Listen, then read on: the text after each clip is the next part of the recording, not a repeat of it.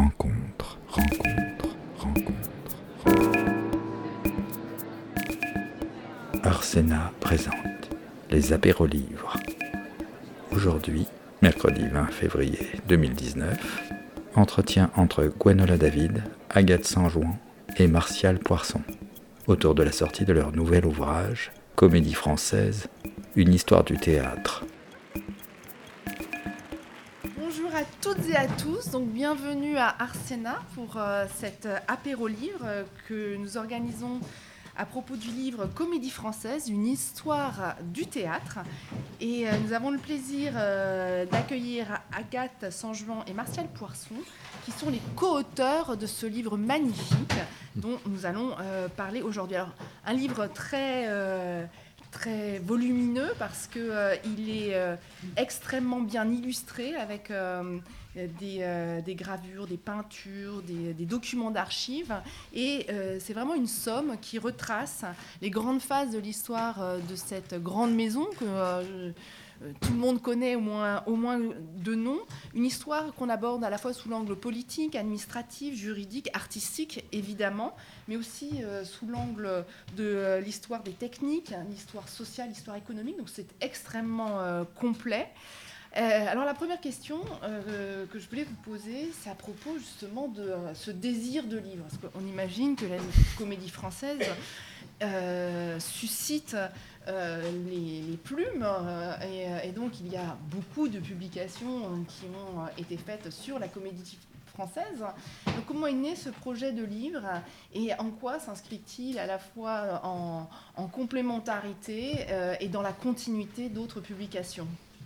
Agathe euh. Alors, euh, ça fait un moment maintenant qu'on se connaît avec Martial, et ce qu'on avait constaté, c'est que certes, la bibliographie est abondante sur la comédie française. Euh, c'est vrai qu'il y a très souvent des publications, mais elles sont souvent quand même assez partielles sur la chronologie. Elles traitent soit d'une période, il y, a certains travaux scientifiques qui ont porté sur des périodes très spécifiques, ou alors des ouvrages un peu plus grand public qui font parfois l'impasse sur certaines périodes un peu plus floues euh, et qui répètent souvent aussi les mêmes choses. Donc nous, on voulait un peu mettre à plat cette histoire-là, revenir aux sources, vraiment euh, dépouiller de manière exhaustive des fonds d'archives qui permettent de retracer une chronologie complète et aussi traiter des thématiques de manière euh, exhaustive sur, sur la totalité de la période. Je. Oui, tout à fait. Essayer de rendre compte également, euh, non seulement de l'histoire des artistes-interprètes, mais également de l'histoire des cultures de métier, des traditions d'artisanat d'art. Euh, et c'est la raison pour laquelle, d'ailleurs, dans le livre, il y a aussi bien des grandes peintures de maîtres que des documents de travail. Ça peut aller jusqu'à des esquisses préparatoires, des maquettes préparatoires, des documents techniques, qui circule dans les ateliers. Donc, on voulait rendre justice, en fait, à une communauté de métiers. Euh, face à des publications qui se sont quand même souvent focalisées, parce qu'ils le méritent, il faut bien le dire, sur euh, les grandes figures de comédiens, euh, voire plus tardivement les grandes figures d'administrateurs et de metteurs en scène, donc des professions essentiellement artistiques. On voulait essayer de montrer une sorte d'écosystème finalement où la technique, l'économie, l'ingénierie, euh, les grands courants esthétiques se mêlent, dialoguent et parfois entrent d'ailleurs aussi en friction. C'est vrai que ce, livre euh, est extrêmement précis et euh, très, très richement documenté. Hein. je disais document iconographique, mais également on voit que les sources sont très précises et il y a un balayage très ample de, cette période historique. Moi, je voudrais revenir au tout début parce que, comme je disais, cette grande maison, tout le monde la connaît et on a tendance à, la tutoyer euh, sur, euh, sous le petit nom de Maison de Molière. Or, hein, cette maison donc, créée en 1680, c'est-à-dire sept ans après la mort de Molière. Donc pourquoi est-ce qu'elle porte ce, nom? D'où vient cette, cette, cette appellation? Alors, euh, l'appellation Maison de Molière vient quand même assez tardivement dans l'histoire de la comédie française. Même s'il est vrai que dès le début de son histoire, en 1680, on prend en charge le répertoire de Molière. Donc vraiment, euh, l'idée de la maison de Molière, c'est quand même le théâtre où on interprète Molière. Et de fait, c'est le seul théâtre qui peut l'interpréter, puisque euh, quand le roi Louis XIV crée la Comédie française en 1680, il attribue le privilège du répertoire français. Donc cette nouvelle institution récupère toutes les pièces qui ont déjà été écrites en français. Voilà, donc ça, ça, dure, enfin, c'est une. la prise en charge du répertoire, c'est très important. Ça, c'est la première étape. Et puis ensuite, il y a l'étape des célébrations que la troupe va aussi prendre en charge assez tôt, puisque dès 1773, euh, le comédien Lequin, qui est le premier comédien de la troupe, va proposer euh, de célébrer le premier anniversaire, le premier centenaire de la mort de Molière avec euh, force moyen, puisqu'on dédie deux représentations à l'érection d'un monument à la gloire de Molière, ce qui ne pourra pas avoir lieu, puisqu'en fait les recettes ne sont pas suffisantes, mais c'est quand même un premier effort, on va dire, pour inscrire Molière dans les murs aussi. Et ça, c'est très important. Alors là, vous venez de, mentionner euh, deux termes que je trouve particulièrement intéressants parce qu'il y a effectivement cette notion de pouvoir. La comédie française est créée par le roi Soleil. Hein. Donc il y a un rapport au pouvoir qui va effectivement marquer toute l'histoire de la comédie française et on aura l'occasion d'y revenir. Deuxième terme, vous parlez de la troupe. Hein. Euh, et, c'est vrai que c'est euh, aussi la continuité de la troupe de Molière qui... qui se fait à travers l'instauration de cette, de cette comédie française, mais la troupe, est au cœur de euh, cette institution euh, comédie française sous un format encore original qui perdure aujourd'hui. On entend parler des sociétaires, des pensionnaires. Alors, d'où ça vient cette, euh, cette, organisation originale hein? Alors la fondation de la Comédie Française, et c'est d'ailleurs sans doute l'explication de sa longévité, la plus vieille troupe en activité d'Europe, hein, est placée sous un double signe. C'est d'abord le fait du prince, puisque effectivement on a un décret royal qui met euh, la, comédie française sous la tutelle du roi. Les comédiens français ordinaires du roi sont les délégués directs de euh, la politique de rayonnement du monarque absolu Louis XIV. Mais euh, au même moment, les comédiens français, cette fameuse troupe dont vous parliez, vont signer un acte de société un acte de société qui s'est modifié, qui s'est transformé, mais dont la structure juridique reste intacte et qui peut avoir du sens en particulier dans cette maison, ici à Artsena, puisque moi j'assimile ça à une forme d'autogestion.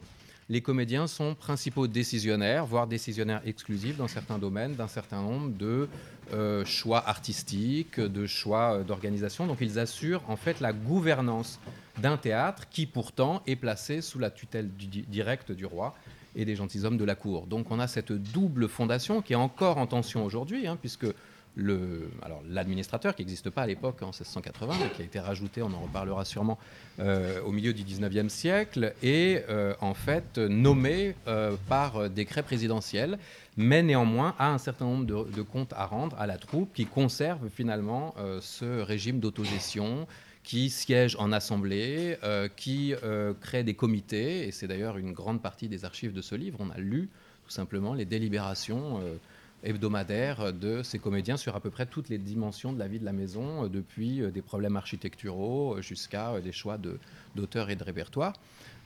voilà, et donc on a ce, ce double système auto-renforcé qui se verrouille. On voit qu'à certaines époques, finalement, la tutelle se fait un peu plus pressante mais néanmoins, elle ne peut pas faire ingérence sur un, certain nombre de décisions. Par moment, l'esprit de troupe se délite, c'est un des constats qu'on a fait. Il y a euh, notamment au moment où certaines carrières personnelles prennent le dessus sur euh, l'organisation du collectif. Euh, mais néanmoins, cette structure administrative, politique et juridique résiste en fait et a sans doute servi de garde-fou à la fois aux stratégies personnelles des uns et des autres et peut-être aussi aux tentatives d'instrumentalisation du pouvoir. On peut dire qu'on est dans un théâtre qui est au cœur des politiques publiques de la culture depuis toujours, mais qui garde quand même une liberté euh, assez importante, euh, aussi bien dans ses choix artistiques que dans ses, euh, un certain nombre d'orientations c'est vrai que ce qui est frappant, c'est euh, quand on euh, lit euh, les premiers chapitres qui sont consacrés au début de, la comédie française, on voit que les comédiens vont même jusqu'à s'endetter personnellement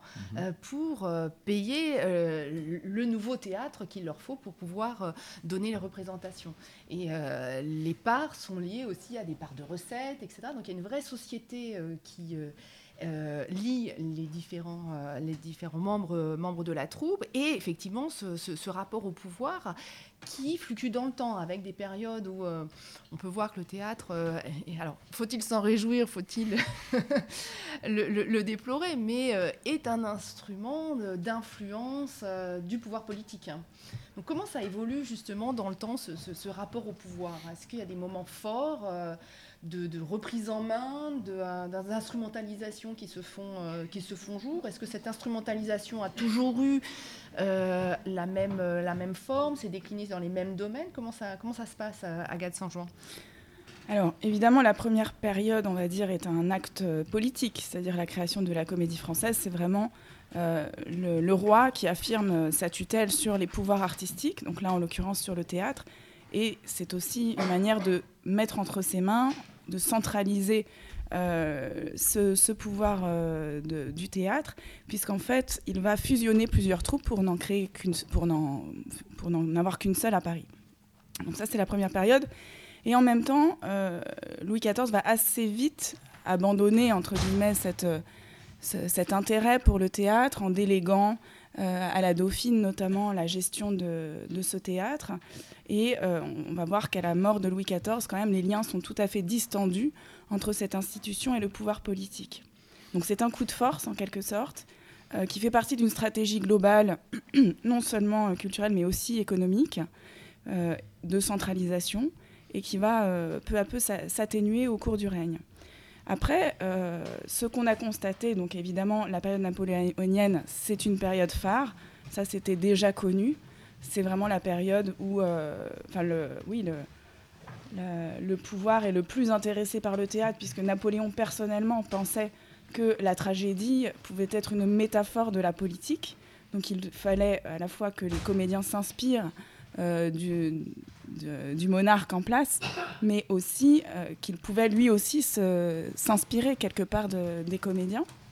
Et puis peut-être une troisième période qui nous a peut-être un peu plus surpris, c'est euh, finalement la Ve République, le début de la Ve République, avec la grande politique de tournée internationale, où euh, la comédie française est vue véritablement comme un, outil de stratégie diplomatique. C'est-à-dire quand on envoie la comédie française en tournée, en URSS notamment, eh bien, très clairement, c'est une manière de démontrer la puissance culturelle de ce pays Oui, quand on reconnaît la Chine communiste aussi, on demande aux comédiens français de jouer l'orphelin de la Chine de, de Voltaire. Pardon. Hein, alors en France. en France, cette fois-ci. De jouer l'orphelin de la Chine de Voltaire. Alors cette fois-ci, c'est pour l'accueil de la délégation en France, effectivement. Et il y a aussi la traversée de cette période euh, révolutionnaire qui verra exploser d'une certaine façon cette troupe euh, qui se sépare entre euh, bah, les, monarchistes et les républicains, avec d'un côté le théâtre de la République et de l'autre le théâtre de la nation. et c'est effectivement très intéressant de voir que ça se joue aussi à travers les choix de répertoire. Hein. C'est-à-dire que euh, euh, les, choix politiques euh, ressortent des choix de répertoire, des auteurs qu'on va monter, etc. Donc c'est un ensemble aussi.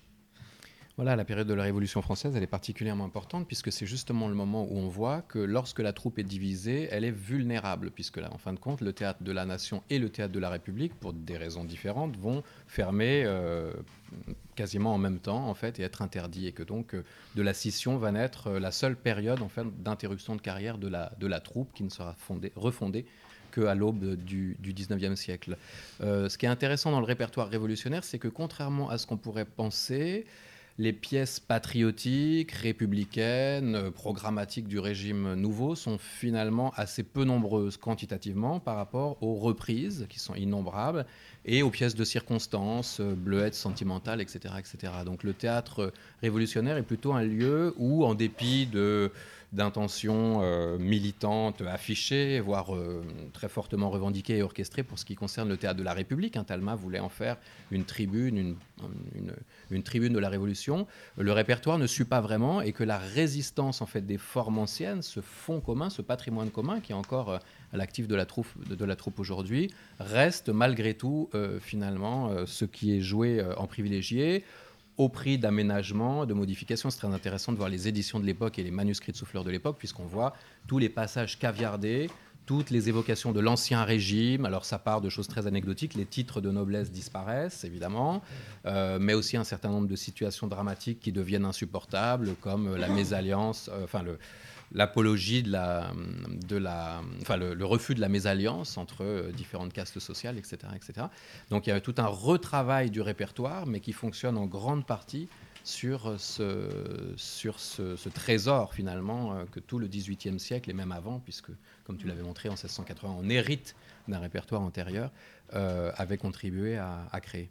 Alors sur cette question du, répertoire, c'est euh, intéressant aussi de voir que la comédie française est un peu le symbole de la sanctification du texte, hein, de la sacralité du texte, et pourtant, et pourtant, euh, il n'en a pas toujours été ainsi. Euh, c'est aussi ce que vous montrez à, travers euh, les manuscrits que vous avez étudiés, puisque on voit que les auteurs, d'abord, pendant très longtemps, ont été plutôt euh, à l'écoute ou sinon sous la, sous la, sous la baguette des, euh, des, des, comédiens. C'était dans ce sens-là que ça se passait et que euh, beaucoup de gens avaient leur mot à dire sur, sur leur manuscrit parce qu'entre les comédiens, la censure, les différents types de censure avant, après, le souffleur, etc., il y a une d'innombrables interventions qui font que les textes ne sont pas forcément toujours stabilisés. Alors comment ça s'est justement institué? Comment le, ce rapport au texte, à la sacralité du texte, a-t-il euh, évolué au fil du temps et euh, a fini par, euh, sans doute aujourd'hui, triompher? Parce que la comédie française est plutôt le symbole de, de, la sacralité de ces textes, du respect à la lettre. C'est fortement remis en cause aujourd'hui. Mm-hmm. Avec les spectacles qu'on joue, puisqu'en ce moment, on est vraiment dans l'écriture de plateau. Donc c'est justement on part d'un matériau et non plus d'un texte. Donc ça, c'est vraiment une évolution très forte, mais qui n'est pas si nouvelle que ça, puisqu'on a montré dans notre livre que ça fonctionnait totalement de cette manière au XVIIe et au XVIIIe siècle. Donc comme vous le disiez, l'auteur apportait un texte au théâtre qui était lu par les comédiens euh, en assemblée générale. Les comédiens, effectivement, avaient un droit de regard très fort sur ce texte, puisqu'ils pouvaient l'accepter, le refuser ou l'accepter à correction. Donc ça, c'est quand même voilà, une, un pouvoir euh, très important euh, sur l'auteur. Et puis effectivement, après venait la censure. Donc la censure vient après l'acceptation du texte et peut à nouveau proposer des modifications, sachant que les comédiens intègrent en quelque sorte les critères de la censure pour déjà orienter le texte dans une direction ou une autre.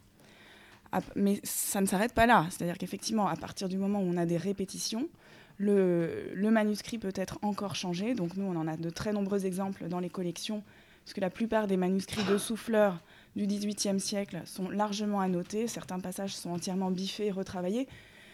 Et ce texte-là n'est pas encore définitif quand il est donné la première fois auprès d'un public, puisque le public s'exprime à cette époque-là.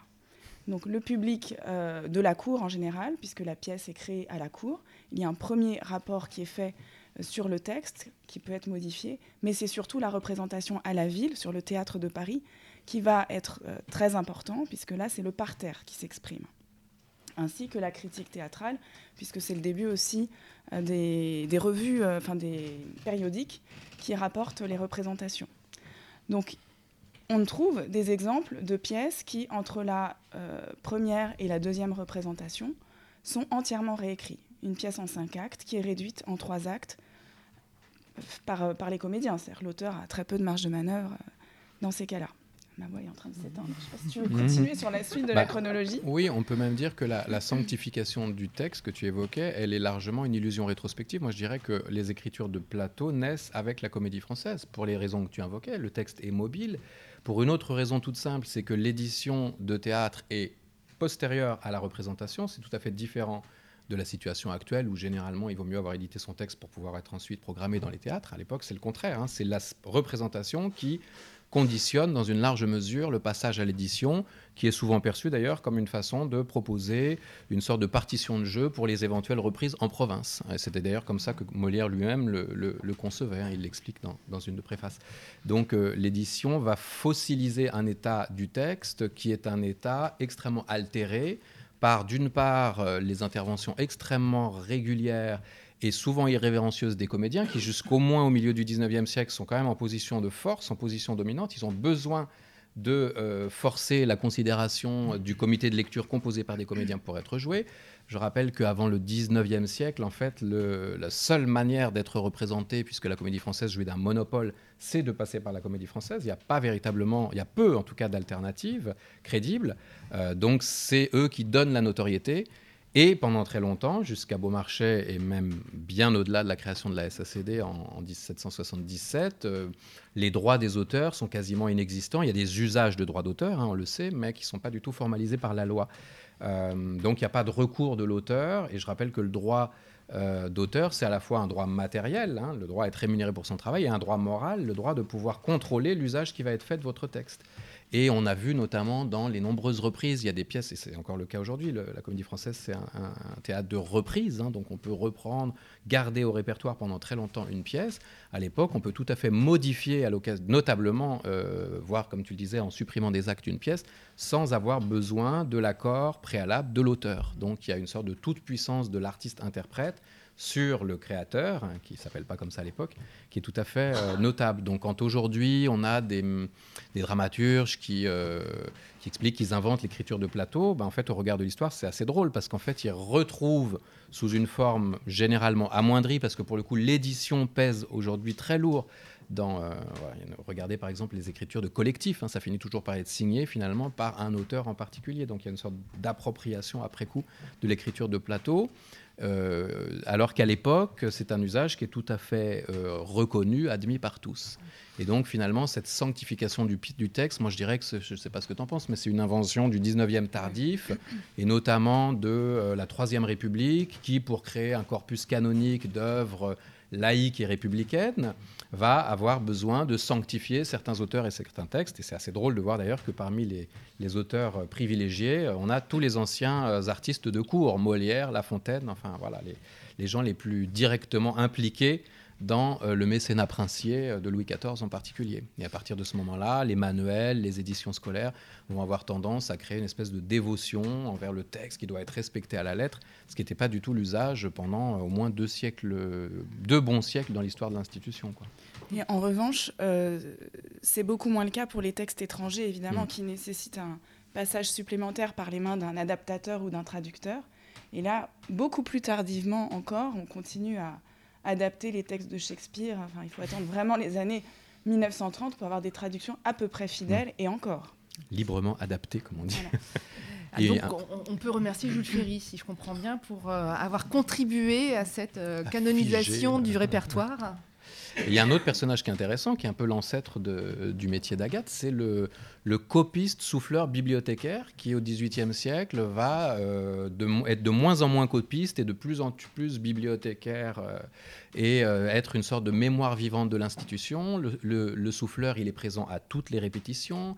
Il est capable de faire revenir un comédien qui est parti trop longtemps en tournée. On a vu des cas célèbres dans le deuxième, XVIIIe siècle. et il est celui qui va être une sorte de script, de caisse enregistreuse de tous ces états du texte. Donc finalement, et c'est aussi un paradoxe de notre modernité, on a plus de d'informations fiables sur les altérations des textes anciens que sur les écritures de plateau actuelles qui généralement ne laissent aucune trace des étapes de travail en dépit de la multiplication des moyens d'enregistrement. De, À la V12, on sait que oui, voilà, on sait que c'est la bonne euh, et, on, détruit les, autres. L'informatique ne garde pas euh, les repentirs, mmh. les hésitations, etc. Et euh, effectivement, on a tendance à garder que la, que la dernière version. Donc ça, c'est plus compliqué. Euh. Et c'est un vrai problème, notamment pour la Bibliothèque nationale. Quel, quel texte conserver des auteurs contemporains? Comment se construit la mémoire de choses qui pourtant nous sont contemporaines, mais dont on a euh, finalement assez peu de traces? Tout à l'heure, vous parliez du parterre, qui est un personnage euh, fort important dans les premières euh, années de la, comédie française, puisqu'il euh, il y a non seulement le parterre, mais il y a aussi ces fameuses banquettes. J'étais très amusée de, voir donc, les banquettes qui servent à, à, accueillir les spectateurs de marque sur le plateau. Et il y a tout un enjeu qui mêle à la fois l'économique, le politique. L'économique, parce que, évidemment, ces places très convoitées sont vendues fort cher. le politique, parce que c'est un, un moyen de se faire voir. Et euh, le théâtre était à l'époque un des principaux euh, lieux de reconnaissance euh, sociale. Et, et, en même temps, l'artistique, puisque d'avoir des spectateurs sur le plateau, ça change un petit peu la façon dont on va jouer, la façon dont on conçoit les costumes et la façon dont on conçoit la, la, scénographie. Alors, comment cette, cette, question des banquettes va, va, finir par se résoudre et quelles influences cela va avoir sur ces trois dimensions, à la fois scénique, le jeu d'acteurs, etc. Est-ce qu'on est qu'on voit qu'il y a un impact sur, euh, sur ça au cours de l'histoire? Agathe, avez-vous retrouvé votre, votre voix? Oui, oui, ça va. Donc, en fait, on se rend compte que ces fameuses banquettes sont vraiment une préoccupation des comédiens dès la création de l'institution. Et ça, c'est aussi une nouveauté, parce que on garde toujours en tête la date de 1759 où, voilà, enfin, on arrive à se débarrasser de ces spectateurs encombrants qui euh, peuplaient le, plateau. Mais en fait, dès le début du XVIIIe siècle, les comédiens ont essayé de les contenir. Et ça, c'était quelque chose de nouveau qu'on a découvert parce qu'on a dépouillé ces fameuses archives. Donc on a essayé de mettre des balustrades en fait devant ces comédiens pour essayer de vraiment de restreindre leur espace de, de, nuisance, on va dire. Mmh. Mais euh, voilà, on n'y était pas arrivé totalement jusqu'en 1759. Et en 1759, c'est un mécène, le comte de Lauragais, qui va racheter ses places finalement et permettre aux comédiens de construire des petites loges supplémentaires dans la salle. Donc on rajoute des places dans la salle qui sont fortement rémunératrices puisque c'est des places qu'on va louer à l'année et non pas payer au jour le jour. Et donc du coup on peut se permettre de se débarrasser de ces, de ces nombreuses places. Euh, ceci dit, j'ai découvert aussi euh, par la suite, alors ce serait pour une euh, deuxième édition, qu'on ne se débarrasse pas quand même totalement des, spectateurs, puisqu'au 19e siècle, beaucoup sont dans les coulisses. Ah, mmh. d'accord. Donc, ils reviennent par la petite porte. Exactement. Et c'est vraiment une lutte continuelle du théâtre. Et en même temps, voilà, c'est aussi une sorte de, de compromission de la part du théâtre, puisque ce sont des spectateurs un petit peu indispensables notamment euh, les fameux euh, journalistes, mhm. qui sont souvent dans les coulisses malheureusement, et qui peuvent à ce moment-là colporter tous les ragots euh, qui traînent à droite et à gauche. Voilà, bien plus intéressant que ce qui se passe sur scène, si je comprends bien. Donc effectivement, cette date est quand même très importante, au-delà des, des anecdotes, puisque à partir de ce moment-là, va pouvoir se déployer la mise en scène, ce qui était totalement impossible, puisqu'il faut savoir que sur ce plateau, on pouvait mettre jusqu'à 200 spectateurs, ce qui est absolument colossal, sur une scène plus petite que l'actuelle euh, salle de scène de la Comédie Française. Alors Marcel Poisson, justement, euh, sur l'émergence de la mise en scène, qui ensuite euh, va marquer l'histoire de la comédie française, puisqu'il y a eu de grandes mises en scène très marquantes, cette émergence, elle, est, elle, part de cette redisposition, redistribution spatiale du plateau. Bah, je pense qu'on peut considérer que cette réforme de 59, avec euh, un siècle et demi plus tard euh, le fait d'éteindre la lumière dans la salle, c'est peut-être la plus grande euh, révolution dans les arséniques parce que ça contribue à plusieurs choses. La première chose, c'est que ça va effectivement libérer le plateau et donc démultiplier l'espace de jeu. La deuxième chose, c'est que ça va permettre aux comédiens de, comme par hasard, c'est le moment où la figure du comédien vedette va vraiment émerger. Euh, c'est le moment aussi, un an avant la suppression des banquettes, Diderot fait sa théorie dite du quatrième mur. Hein. donc cette idée que la scène doit être un espace préservé, séparé, absolument clos sur lui-même et que le spectateur est d'une certaine façon en intrusion dans la représentation, doit se faire le plus discret possible et dira Antoine bien plus tard être une sorte de voyeur de la représentation en train de se faire quasiment malgré lui. Quoi. Euh, donc euh, c'est vraiment la naissance de cette séparation scène-salle qui, malgré tout, ne sera pas complète parce que même si les comédiens parviennent à se débarrasser des, spectateurs les plus fortunés en créant notamment ces langes qui n'entrent pas dans la comptabilité des euh, droits des auteurs, chose que dénoncera Beaumarchais. Donc c'est encore une raison de profitabilité pour les comédiens. Ça a un double intérêt. Mais euh, en tout cas, il y a une autre catégorie de public qui pose problème et qui, celle-là, ne sera domestiquée que euh, un siècle plus tard. C'est ce fameux parterre dont on n'a peut-être pas encore dit suffisamment dans quelles conditions d'inconfort il assistait au spectacle. Debout, donc le parterre, c'est uniquement des hommes. Hein.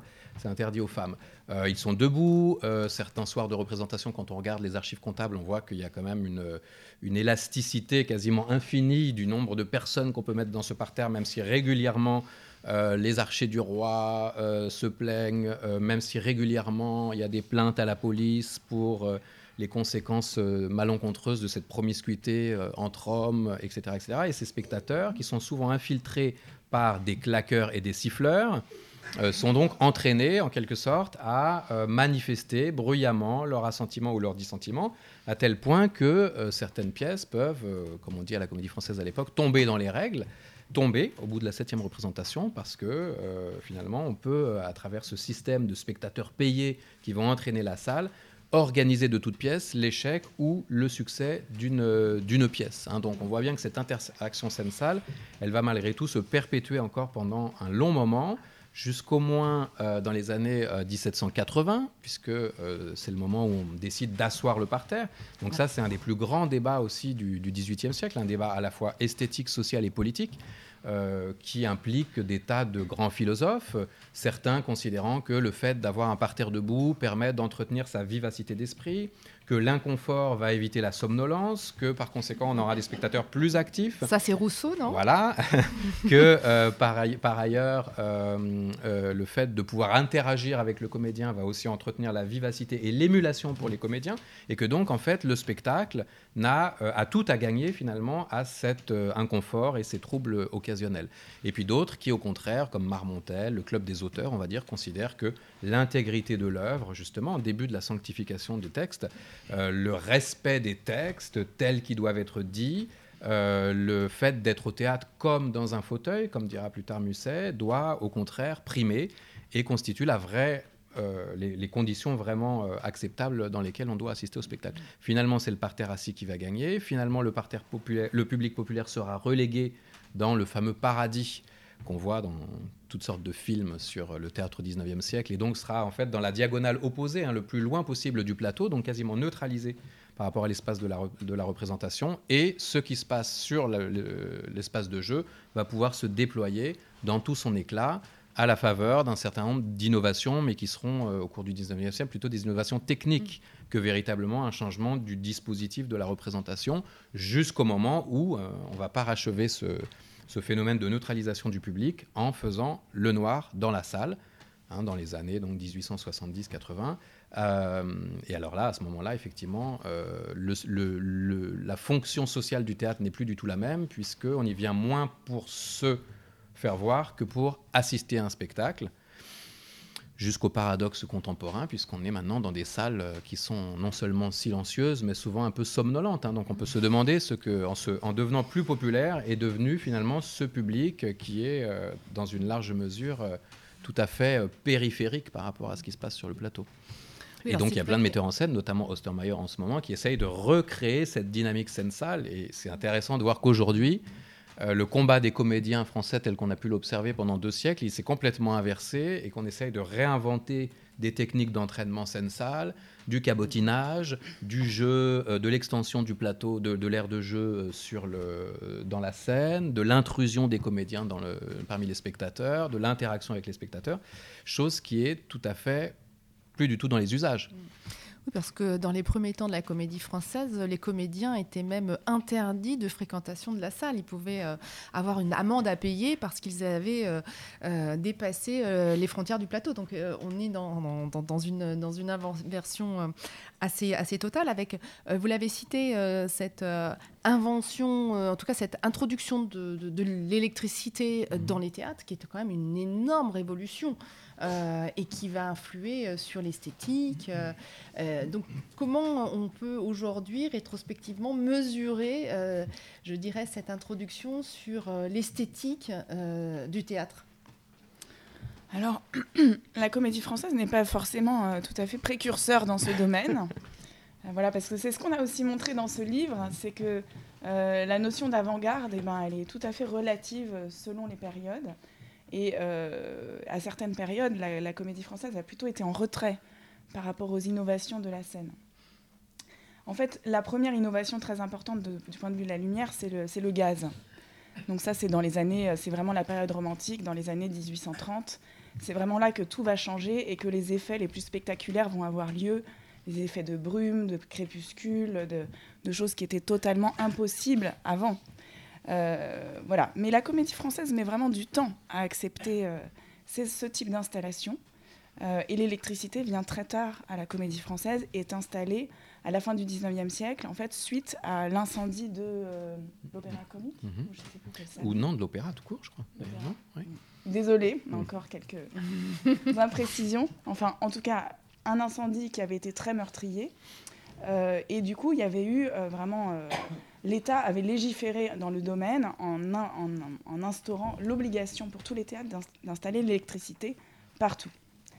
C'est un paradoxe, puisqu'en fait, la comédie française a brûlé en 1900 suite à un court-circuit électrique. Donc voilà. C'est les petites ironies de l'histoire, quand même. et, justement, sur euh, l'esthétique, le jeu d'acteur, euh, est-ce que ça a eu une influence? Est-ce que vous avez pu bah, voir ça à travers euh, les documents? En fait, à la comédie française, beaucoup moins que sur d'autres mm. salles, parce que par exemple, on a des témoignages à la fin du 19e siècle de Mounet Sully qui est le semainier, enfin qui est un immense tragédien à cette époque-là, mais qui est aussi le semainier, et qui critique cet usage encore de la rampe euh, de, bougies qu'on a au, premier plan, et qui immanquablement se mettent à fumer à un moment donné, et à euh, intoxiquer euh, la salle. Donc en fait, on a continué à garder un mode d'éclairage très archaïque très longtemps, alors même que on était à cette époque-là, on avait l'électricité partout dans le théâtre. Alors, on parlait tout à l'heure du répertoire hein, et euh, il y a aussi des stratégies de euh, constitution du répertoire qui fluctuent avec le temps. On a parlé un petit peu euh, de ces moments politiques très intenses, le moment de la comédie de la, Révolution française, Bonaparte, le moment où on institue, on canonise le, répertoire. Donc, comment a évolué cette stratégie de constitution du, répertoire? Quelles sont les grandes lignes de force hein, de cette évolution depuis la naissance de cette belle maison? Oui, alors, oui, la question du répertoire, elle est intéressante parce qu'elle permet de, revenir sur une idée reçue qu'on a aujourd'hui, puisque évidemment l'accumulation du répertoire est tellement énorme qu'on a tendance à penser que le théâtre français, que la comédie française euh, vit sur les splendeurs d'antan et exploite son passé. En fait, la fonction du répertoire, c'est précisément à chaque époque, et ça a été très souvent le cas, sauf à un petit moment de passage à vide dans le 19e siècle, où effectivement on peut penser qu'ils n'ont pas été très réactifs sur euh, euh, la question du drame romantique. Mais sinon, globalement, le répertoire, il est le repérage en temps réel des euh, artistes les plus innovants de leur temps. Hein, qui sont ensuite patrimonialisés, puisque la fonction de la comédie française, de la troupe, c'est d'entretenir, de préserver, de sauvegarder et de rejouer le répertoire. Donc à partir du moment où une pièce est rentrée au répertoire, elle fait partie de ce fonds commun, devant être régulièrement représentée au public, ce qui crée des logiques de fidélité. Vous avez des spectateurs qui viennent euh, de père en fils et en petit-fils euh, revoir les mêmes spectacles, parfois avec les mêmes interprètes, rarement. Euh, donc il y a tout un système en fait de fidélité à des, à des, à des textes, mais qui ne, pour autant n'invalide pas cette fonction de repérage qui est très active en ce moment. Je crois qu'il y a cette, euh, chaque année euh, à peu près entre 4 et 6 ou 7 entrées au répertoire de textes nouveaux. Voilà, alors après, bon, il y a différentes étapes dans l'entrée au répertoire. Il y a beaucoup de pièces qui sont lues, il y en a moins qui sont montées, évidemment. Donc certaines ne passent pas le stade du plateau mm. encore mais sont quand même euh, inscrites, au seuil, elle, au répertoire. s'approche discrètement du plateau pour monter les premières marches. En coulisses. En coulisses. Euh, mais justement, face au rapport aux auteurs vivants, puisque c'est aussi euh, une préoccupation, la, question des auteurs, même de la concurrence entre les, entre les théâtres qui essayent d'avoir tel auteur, tel auteur, etc., qui a été quand même au cœur de l'histoire de, de, la comédie française, mais aussi donc des autres théâtres. Hein, euh, certains auteurs euh, travaillant pour la comédie française, puis euh, préférant travailler pour les fameux théâtres de, foire ou théâtres de boulevard. Donc il y a toute une, concurrence sur le fait d'attirer ces auteurs, jusqu'à aujourd'hui où la question des auteurs vivants se pose. Alors il y a trois salles. Est-ce que la politique est la même pour les trois salles de la comédie française aujourd'hui vis-à-vis des auteurs et de l'entrée au répertoire? Peut-être si on, revient un peu euh, sur le passé, il faut dire en fait que le théâtre de la comédie française a toujours été un théâtre d'auteurs vivants. Ça mmh. c'est aussi une euh, peut-être quelque chose que les gens ont un petit peu oublié aujourd'hui. En fait, jusque euh, je dirais jusqu'en 1864, toutes les pièces qui entraient au répertoire étaient des pièces d'auteurs vivants qui présentaient leurs manuscrits à la comédie française. En 1864, il y a une loi qui proclame la liberté des répertoires. C'est-à-dire que n'importe quel théâtre peut s'emparer de n'importe quel répertoire, alors qu'auparavant, les choses étaient cloisonnées. Et la comédie française avait, des avait encore au XIXe siècle des privilèges pardon, sur la, tragédie et euh, la comédie en cinq actes. À partir de 1864, la comédie française également peut s'emparer de pièces qui ont été jouées sur d'autres scènes. Donc là, ça, modifie complètement le rapport au répertoire, puisqu'évidemment, il y a la tentation aussi de récupérer les succès euh, qui ont déjà fait leur preuve sur d'autres scènes. Et c'est aussi à partir de cette période-là que, du coup, les auteurs un petit peu qu'on se dispute vont, vont avoir une certaine désaffection pour la comédie française, puisqu'on leur fait des conditions un peu plus favorables peut-être sur d'autres scènes, et que c'est à ce moment-là que la comédie française est en quête de nouveaux auteurs, ce qui n'a jamais été le cas euh, auparavant, puisque euh, les auteurs se pressaient plutôt au portillon pour, euh, pour entrer au répertoire. Et puis petit à petit, au cours du XXe siècle, c'est vrai que les statistiques montrent qu'il y a de moins en moins d'auteurs vivants chaque année qui entrent au répertoire, jusqu'à une période quand même, voilà, dans les années 70, où pendant une vingtaine d'années, il n'y a eu quasiment aucun auteur vivant qui entre au répertoire. Voilà. Et c'est à partir des années 2000 qu'on retrouve cette, cette dynamique avec un lien très fort, de plus en plus, avec les auteurs qui sont contemporains. Alors ça joue forcément sur l'image de la comédie française, puisque euh, on a l'image d'une institution vénérable, etc., etc. Pas forcément à la pointe de l'avant-garde. Euh, et pourtant, ça n'a pas forcément toujours été le cas. Et pourtant, on voit aussi ces dernières années la volonté d'inviter des metteurs en scène euh, euh, qui ne sont pas issus de la troupe, de plus en plus, puisque maintenant ça constitue l'essentiel des invitations et des mises en scène. donc cette, politique de répertoire influe sur l'image et puis la, la, position de la comédie française dans le paysage théâtral. Hein. Oui, on a toujours ce problème de dialectique de l'intérieur et de l'extérieur à la comédie française. Et de la même façon qu'à certaines époques, on a moins d'auteurs qui rentrent au répertoire, euh, à certaines époques, on est également tenté de faire des mises en scène maison, signées par des sociétaires de la troupe. Et euh, donc, euh, sur l'époque que tu évoquais, donc, où effectivement il y a un tarissement des auteurs vivants représentés, il y a aussi une sorte de sclérose qui est signalée, y compris d'ailleurs par un certain nombre de personnes de, la maison, de, des esthétiques. C'est plus du tout le cas aujourd'hui. On est dans les années 50. On est dans les années ouais, 50, 60. 50, 60. Et je, je dirais qu'aujourd'hui, et depuis au moins 20 ans, puisque le, le mouvement a été impulsé notamment par euh, Marcel Bozonnet, dont c'était vraiment le projet d'inviter les meilleurs metteurs en scène du monde entier à se confronter à la troupe, hein, puisque c'est comme ça qu'on disait à l'époque. Et donc on a eu euh, Bob Wilson. Euh, Vassiliev, euh, Langoff, euh, voilà, tout un moment très fastueux finalement dans les metteurs en scène invités qu'on retrouve aujourd'hui avec encore une autre dimension qui est l'intégration de ces fameuses écritures de plateau, Julie Deliquet, l'intégration de ces adaptations d'œuvres non dramatiques, voire d'œuvres cinématographiques passées au spectacle. Donc il y a une sorte d'inventivité de forme, de déconstruction de la notion même de texte pas simplement de répertoire, mais de texte et de textualité. Qu'est-ce qu'un texte de théâtre aujourd'hui? Quels sont les rapports avec les autres arts?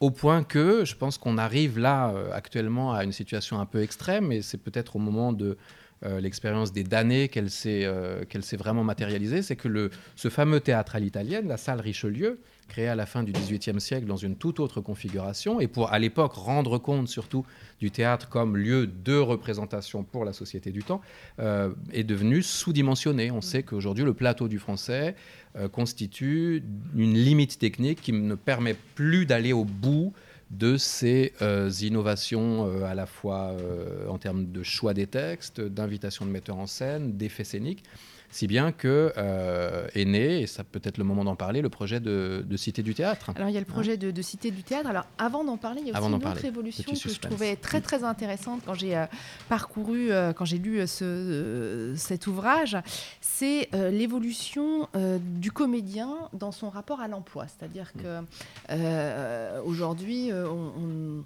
on voit à quel point l'incarnation du comédien est importante par rapport au rôle qu'il va endosser. Or, ça n'a pas toujours été le cas. Et euh, il y avait cette notion d'emploi qui euh, a longtemps perduré et qui euh, s'est peu à peu fragmentée, diluée avec l'évolution notamment des, vedettes hein, qui ont tenu le devant de la scène à la comédie française. Mais c'était quand même très ancré dans la façon dont la comédie française gérait à la fois les relations au sein de la troupe, mais également évidemment l'esthétique qui était proposée sur les plateaux. La notion d'emploi, je dirais qu'elle est consubstantielle à la notion de troupe permanente, puisque, en tout cas, euh, à l'époque de la création, on entre dans la troupe de la comédie française pour jouer. Alors, c'est difficile à expliquer l'emploi. C'est pas le personnage, c'est pas le comédien, c'est quelque chose entre les deux. C'est un certain type de personnage que peut jouer un certain type de comédien ou de comédienne en fonction d'un certain nombre de caractéristiques physiques et vocaliques et donc on entre à la comédie française pour jouer, euh, par exemple, les jeunes premières. Et on joue les jeunes premières jusqu'à la fin de sa carrière, qui peut être longue à la comédie française. hein. 70 donc, ans, euh, voilà. je ne sais plus quel, quel, quel, acteur jouait Rodrigue, donc, voilà, dont on voit... À, à, tel point qu'à la fin, la légende, je sais pas, raconte qu'il fallait l'aider à se relever au moment de la scène de, de la déclaration d'amour, etc. Euh, donc, mais ça, c'est oui, une époque où finalement les caractéristiques physiques du personnage sont sans rapport avec direct, en tout cas de véracité, avec euh, le, le, le, personnage qu'il incarne. Ce qui n'est plus du tout le cas aujourd'hui. On est en fait finalement la perspective vériste de la fin du 19e siècle. L'adéquation entre ce qui se voit et l'univers de la fiction est beaucoup plus forte. Et ça pose d'ailleurs pas mal de problèmes. Euh, puisque euh, une, la troupe permanente demeure. Et donc on a effectivement des gens qui sont recrutés à partir d'un certain nombre de textes du répertoire, d'une gamme de personnages. Euh, il y a euh, également des carrières à gérer. Donc là, on a vu notamment dans le livre que le, les moments de relâchement du système des emplois, et les moments où c'est moins strict que d'autres, sont souvent des moments qui coïncident avec des moments de dissidence et de division dans la troupe, parce que tout à coup, ça laisse de l'espace pour euh, les susceptibilités, les prétentions de chacun, les conflits euh, pour la distribution de tel ou tel personnage, ce qui n'est pas possible a priori dans un système strict des emplois. Alors justement, ce système des emplois, donc comme vous, comme vous le dites, euh, disparaît. Il disparaît sous quel, euh, quel effet en fait hein? Qu'est-ce qui va faire disparaître ce système-là à 400 juin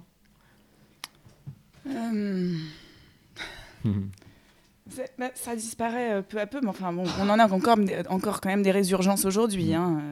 Il y a quand même des comédiens qui jouent toujours un peu le même type de rôle, donc ça n'a pas totalement disparu. Euh, je ne saurais pas dire pourquoi ça, ça disparaît en fait. Peut-être en. Ben, ça disparaît en... Techniquement, ça disparaît en 1902 sur la volonté du, oui. de Claretti, mais qui en fait l'aboutissement d'un long processus peut-être de starification, de aussi tout un truc qu'on a vu dans le livre d'ailleurs, de euh, comédiens qui notamment à la fin du 19e siècle vont de plus en plus jouer double jeu, c'est-à-dire avoir à la fois une carrière à la, à la, comédie française et en même temps se lancer dans des tournées potentiellement longues, potentiellement sans l'accord de l'administrateur, potentiellement en fragilisant certaines productions de maison. Hein, donc il y a toute une dualité à la fin du 19e siècle avec des artistes vedettes. Euh, qui correspond aussi à, l'esthétique réaliste. Hein. Qui correspond aussi à l'esthétique réaliste à des stratégies de carrière, à un marché qui, depuis cette loi de 1864 sur la liberté des théâtres, s'est considérablement élargi et internationalisé. Et donc, je pense que c'est une contrainte qui ouais. est devenue difficile à tenir, peut-être. Moi, je pense aussi. Alors, ça y est, j'ai réfléchi. Mm. Ce que je me dis, c'est que c'est très lié quand même aussi aux périodes où la mise en scène est faible. Mm. C'est-à-dire que quand, dans les périodes où vraiment euh, on a un fort propos de mise en scène, comme dans les années 30, on remet en cause le système des emplois, parce que c'est quand même le metteur en scène qui va choisir ses acteurs et qui ne va pas les choisir en fonction de ce qu'ils jouent habituellement. Euh, en revanche, c'est sans, sans, arrêt des allers-retours, puisque justement, après-guerre, dans les années 50, le système des emplois revient quand même en force. Donc je pense que c'est quand même assez lié à ce qu'on appelle la mise en scène moderne, mmh. avec la personnalité du metteur en scène, qui a autorité sur la totalité du spectacle, y compris sur la distribution. Voilà. Chose qui fait l'objet d'ailleurs actuellement même encore d'arbitrage. Dans le cadre des, invitations de metteurs en scène étrangers, bah, il y a tout un dialogue qui est tenu entre le metteur en scène invité et Éric Ruff, l'administrateur général, qui reste quand même celui qui en dernier ressort décide enfin décide pas tout seul, hein, au nom d'un cer certain nombre de critères, des comédiens qui seront ou non disponibles. Peut-être que c'est le moment aussi de parler de l'alternance, qui est la troisième grande contrainte. Hein. Euh, le répertoire, la troupe et l'alternance. On est dans un théâtre, c'est le seul à Paris en tout cas, qui joue en permanence euh, un certain nombre de pièces. Il euh, n'y a jamais deux soirs de suite la même pièce, ce qui entraîne des contraintes techniques énormes. Ça veut dire qu'il y a trois changements de décor par 24 heures à la comédie française, trois services techniques de plateau par 24 heures, puisqu'on a le décor de répétition, on a le décor de jeu, on a des, le décor de jeu de la veille qui est démonté pour, pour monter le décor de répétition du matin. Donc on a une activité frénétique et on a une occupation des comédiens qui en permanence jouent 5, entre 5 et euh, jusqu'à 10 pièces en même temps. Oui, sans compter effectivement le théâtre du Vieux-Colombier. Et puis Alors en le comptant, studio théâtre, en, en, en comptant, comptant. oui, oui, sur les trois salles en fait. Mais... Tout à l'heure ouais. sur le, la question du répertoire, euh, ces salles sont aussi des terrains d'expérimentation de mmh. nouveaux auteurs qui d'ailleurs ne rentreront pas forcément au répertoire, mmh. mais il y a aussi cette ouverture-là qui s'est faite ces dernières années et qui permet d'avoir une variété d'auteurs programmés euh, dans je dirais, la comédie française au sens large, en dehors de la salle Richelieu. Donc ça mhm. élargit certainement considérablement cette, cet élément. Alors, l'alternance, effectivement, elle, a, elle, est, elle, est, elle est absolument essentielle. J'ai le sentiment que par rapport à, à l'alternance des débuts, qui était quasiment tous les soirs, elle a un peu baissé en fréquence. C'est-à-dire que oui. les, les, les, pièces, il y en a, on imagine aussi que la lourdeur des décors, etc., peut être un frein à une alternance quasi quotidienne. Bah, en fait, euh, au XVIIe au XVIIIe siècle, on pouvait jouer euh, entre 100 et 200 pièces par an. Mm. Il faut savoir qu'on joue deux pièces différentes chaque soir. Donc évidemment, l'alternance est beaucoup plus rapide. Et puis, comme euh, vous le disiez, il n'y a pas du tout ce souci d'avoir un décor pour chaque, chaque texte. Mm. On joue dans, des, dans une dizaine de décors un peu standardisés qui peuvent servir pour l'une ou l'autre. Donc on n'a pas cette contrainte matérielle. À partir du moment où on a de la mise en scène avec cette préoccupation d'avoir des décors spécifiques pour chaque spectacle, évidemment, l'alternance va baisser, c'est une obligation, c'est mathématique, parce qu'on ne peut pas stocker concrètement euh, autant de décors dans la cage de scène. Euh, et, voilà, donc ça, réduit l'alternance. Mais c'est vrai qu'aujourd'hui, on, est sur la salle Richelieu, à une, euh, non, sur les sur, les, sur la salle Richelieu, a une quinzaine de spectacles par an. Donc, mm. Ça n'a plus rien à voir avec l'alternance telle qu'elle se pratiquait jusqu'au milieu du 19e siècle. Mais ça reste effectivement une caractéristique importante de la comédie française dans le paysage théâtral français. Euh, et une contrainte de distribution. Et une contrainte de distribution, mm. effectivement. Oui, et l'emploi devait sans doute aussi beaucoup découler de cette alternance, puisque quand on jouait, on pouvait jouer 100 euh, personnages différents par an. Évidemment, c'était quand même un peu plus simple quand c'était un peu le même genre de mm. personnage et qu'on pouvait parfois peut-être intervertir des répliques ou voilà, euh, se permettre quelques imprécisions tout en incarnant toujours euh, ce type de personnage qui était euh, sa prérogative. Vous avez mentionné Eric Ruff, qui est administrateur de la Comédie Française, mais aussi comédien rentré quasiment après le conservatoire dans la troupe. auparavant, il y avait d'autres administrateurs et une administratrice, administratrice issue également de la troupe ce personnage central, qui est l'administrateur de la comédie française, euh, n'a pas toujours été euh, issu justement de la troupe. C'est assez nouveau, ça. Non seulement il n'a pas toujours été issu de la troupe, mais il était même pas toujours artiste, enfin, voire pas du tout artiste au début. Euh, la création de la fonction d'administrateur général en 1850, c'est vraiment un acte politique de réaffirmation de la tutelle en interne, d'une certaine façon, hein, de matérialisation de la proximité entre le théâtre le pouvoir et son théâtre. Et progressivement, donc il y a eu des grandes figures d'administrateurs publics, le baron Taylor, euh, Jules Claretti, enfin des grandes, des grandes figures, qui de plus en plus ont évolué vers des profils artistiques, pas forcément de comédiens. Il y a eu des grands auteurs, par exemple. Il y a eu euh, un certain nombre de, gens comme ça.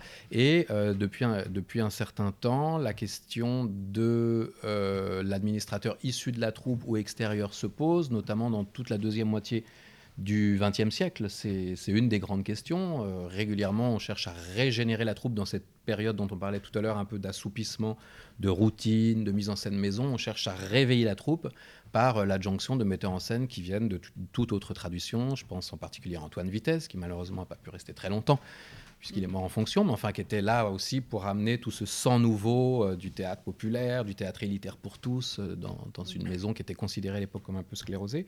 Et là, par contre, je veux dire que depuis un certain temps quand même, ça fait trois fois, euh, les trois derniers en tout cas, sont effectivement des comédiens issus de la troupe mais qui en général, qui paradoxalement finalement ont apporté aussi énormément de sang neuf, à la fois en termes de recrutement, de renouvellement de la troupe, euh, en termes de metteurs en scène invités, on en parlait, en termes d'ouverture du répertoire. Euh, voilà, donc faut pas, on ne peut pas associer non plus les, administrateurs maison à euh, un fonctionnement en, vase clos. Et bon, finalement, depuis le début du XXe siècle, c'est même un peu le contraire. Ils ont ouvert un certain nombre d'espaces parce qu'ils avaient aussi la légitimité de le faire, puisqu'ils avaient la confiance de la maison, ils avaient la confiance des ateliers et qu'ils étaient en connivence et en connaissance avec euh, un certain nombre. Mais c'est quand même difficile, et Eric Ruff le rappelle souvent, finalement, passer administrateur quand on a fait une grande partie de sa carrière en compagnonnage avec les comédiens, dans les foyers, sur le plateau, c'est quand même une dialectique assez, assez compliquée. On a parlé beaucoup du passé, il y a aussi donc l'avenir avec ce projet de, la Cité du théâtre. c'est le grand enjeu pour demain de la comédie française, Agathe Sanchement Oui, parce que comme le disait Martial, le plateau de la salle Richelieu et même les deux autres plateaux du studio théâtre et du Vieux Colombier ne sont pas tout à fait adaptés aux formes nouvelles, euh, au, voilà, au, théâtre le plus contemporain tel qu'il se fait aujourd'hui, avec euh, assez peu de possibilités pour réagencer le rapport scène-salle. Donc la réflexion est née euh, de là, mais elle est déjà très ancienne, puisqu'en fait, déjà dans les années 70, on rêvait d'une autre salle.